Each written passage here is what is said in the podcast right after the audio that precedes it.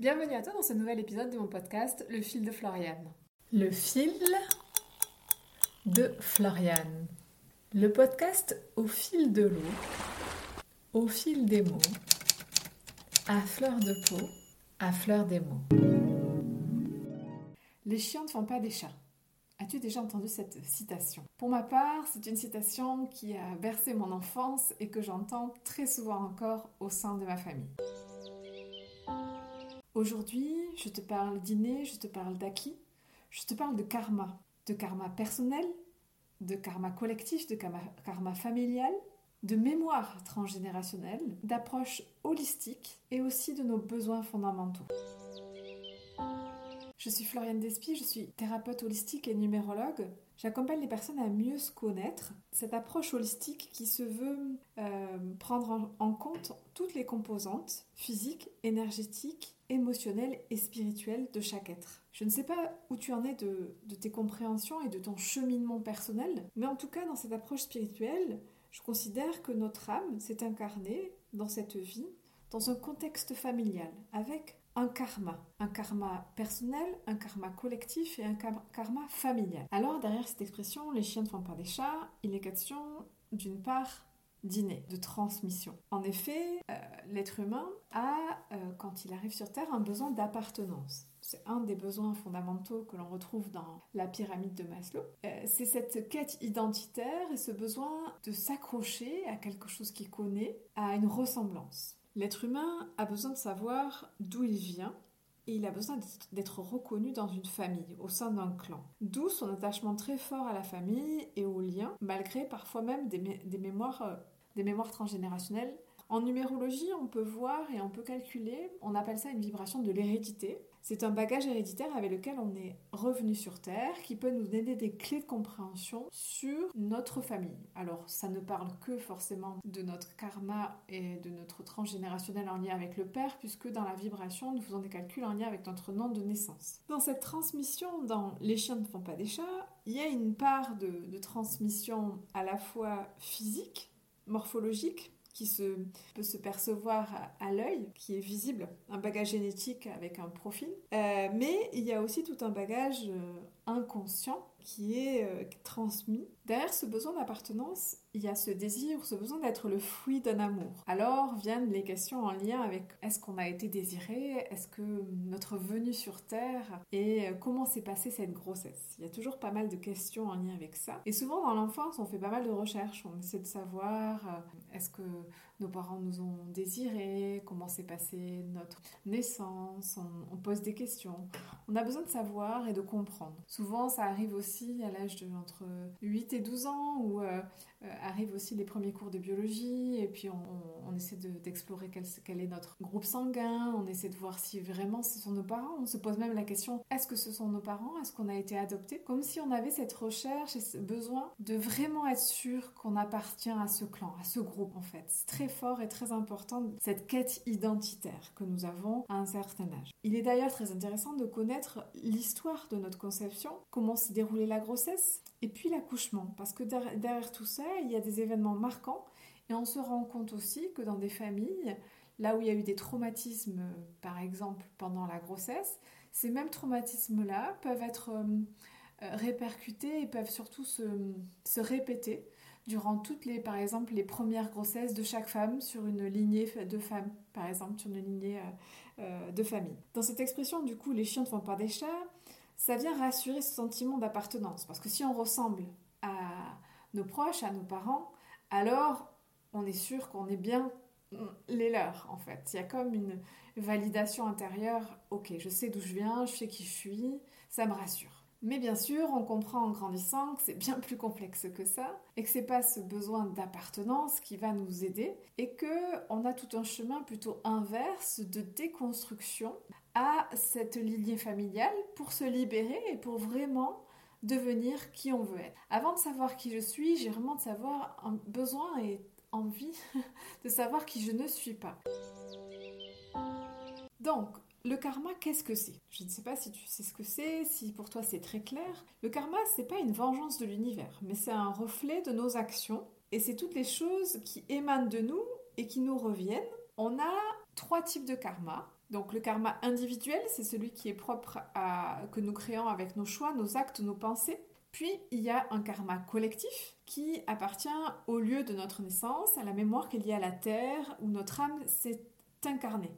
Donc souvent c'est l'histoire du pays, c'est une histoire culturelle, il n'y a jamais de hasard sur euh, le lieu où on habite et où on a habité peut-être à différents moments de notre vie. Et enfin arrive le karma familial. C'est celui euh, de nos ancêtres, c'est la psychogénéalogie, euh, dans lequel euh, on choisit de s'incarner, parfois pour le libérer ou pour expérimenter au contraire des choses ou des, une approche, un désir de notre âme de revivre certaines choses. J'aime bien cette citation qui parle du karma et qui dit Tu ne comprendras jamais la peine que tu as fait à quelqu'un jusqu'à ce qu'on te fasse la même chose. C'est pour cela que je suis là, dit le karma.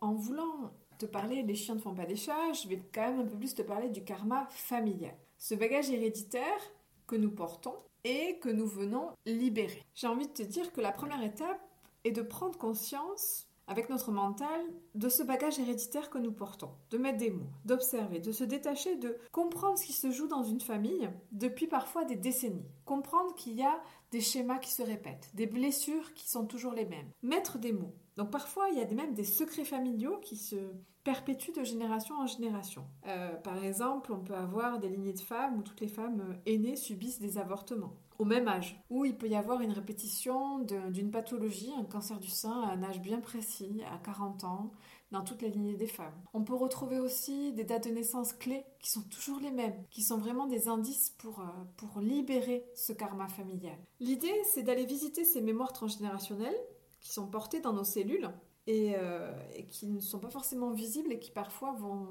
vont être révélés par une maladie, par quelque chose de physique, parce qu'on a ce, ce, besoin d'appartenance tellement fort qu'on ne veut pas voir, qu'on ne veut pas mettre euh, au grand jour ou révéler ce qui se joue depuis très longtemps.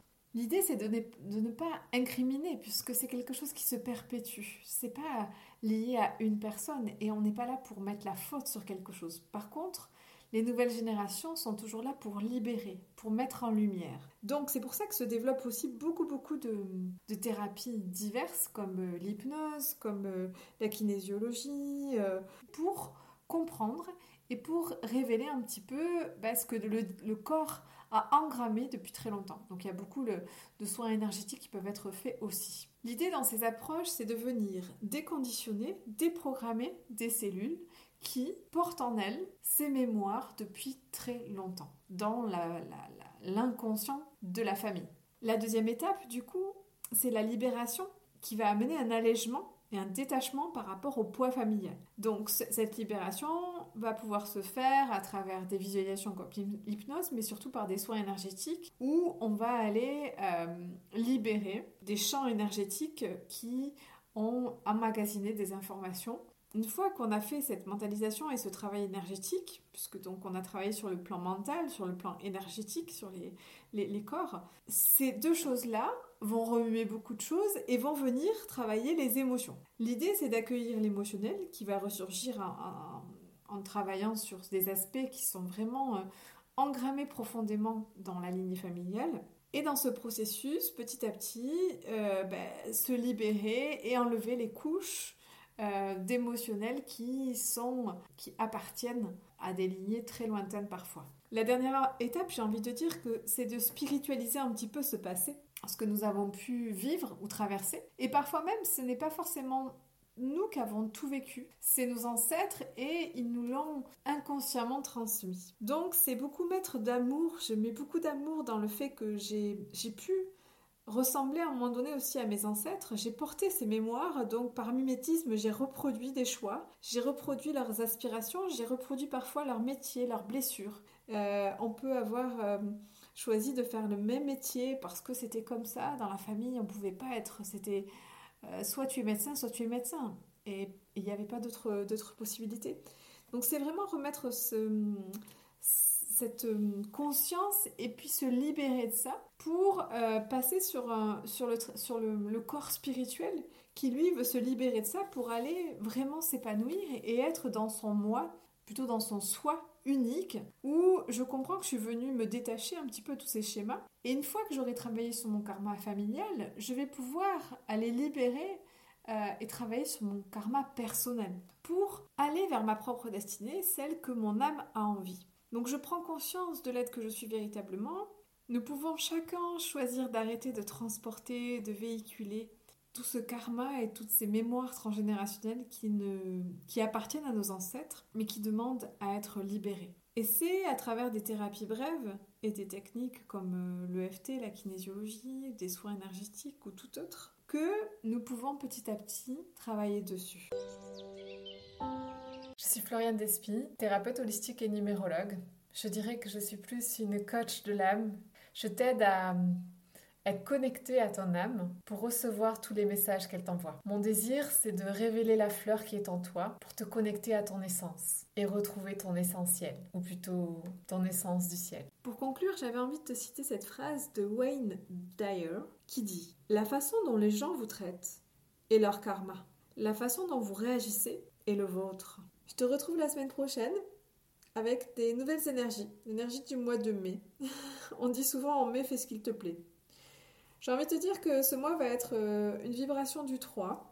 Et qui dit 3 dit plaisir, émerveillement, art, création, communication. Oui, oui, tout ça nous attend. Et ça promet un joli mois de mai tout gai. À très bientôt, à la semaine prochaine.